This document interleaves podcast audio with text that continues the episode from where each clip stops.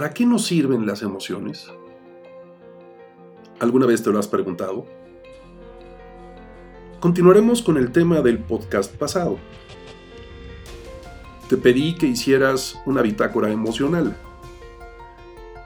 Y esto significa que lleves un reporte, un registro de cómo te avisa el cuerpo. No importa la edad que tengas, tu cuerpo siempre te ha avisado. Pero es muy probable que nunca le hayas hecho caso. Si llevas este registro minucioso, te vas a dar cuenta que aunque tú y tus amigos o tu pareja o tu familia sientan la misma emoción, no siempre se va a ver reflejado de la misma manera en su cuerpo.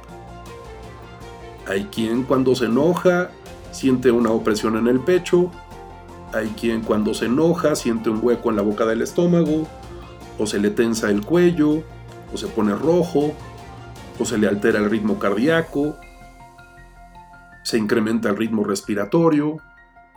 Hay muchas maneras de que el cuerpo te avise.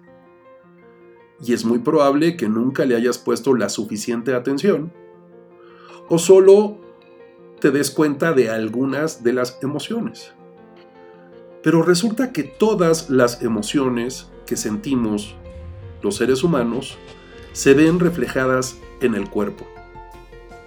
Como te comentaba yo, el cerebro límbico, que controla el cerebro glandular, el sistema endocrino, inserta en nuestro torrente sanguíneo hormonas y enzimas y también activa los neurotransmisores. Entonces se generan de manera inmediata sensaciones en el cuerpo y pensamientos.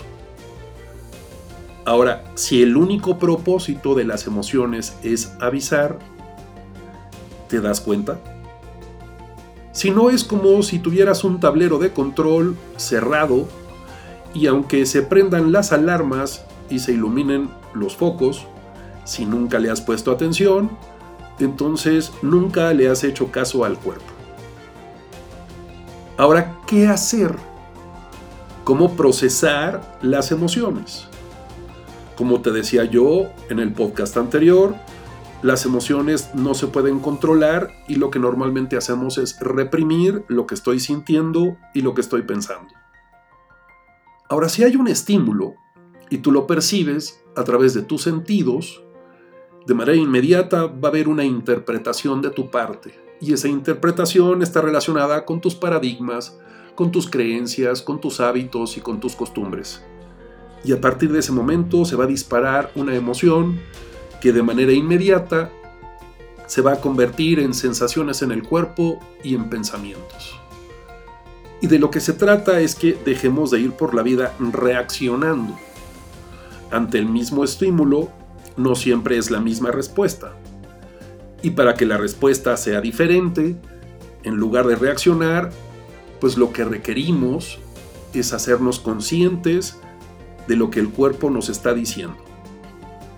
Si ocurre algo, lo percibes, lo interpretas y se dispara una emoción, ¿qué tal si empiezas a ponerle atención a cómo te avisa el cuerpo y cuáles son los pensamientos que se generan a partir de ese estímulo. Si te das cuenta y paras, entonces puedes hacerte cargo. Si te das cuenta y no paras, te sigues de largo. Entonces ya me di cuenta, gracias cuerpo por avisar, paro, y esto significa cerrar la interacción con el mundo y abrir una interacción yo conmigo, y a partir de ahí empiezo a monitorear lo que estoy sintiendo y lo que estoy pensando. ¿Esto que estoy sintiendo y esto que estoy pensando me sirve? No. Ok. Entonces requiero diseñar una dinámica que me permita aprender a fluir. Cada quien requiere encontrar cuál es su propia dinámica o mecánica que le funciona para fluir respirar profundamente, hacer ejercicio, tomarte un café, salirte a orear, respirar profundamente. Tú requieres encontrar cuál es el mecanismo o los mecanismos que te sirven para aprender a fluir. y después soltar. Y soltar significa que ya dejé de sentir y ya dejé de pensar lo que estaba sintiendo y pensando cuando se disparó la emoción. Entonces sí, ya estaré listo para tomar decisiones y acciones. Te comparto una frase muy linda que dice, no tomes decisiones permanentes a partir de sentimientos y pensamientos temporales. Espero que esto te lleve a la reflexión.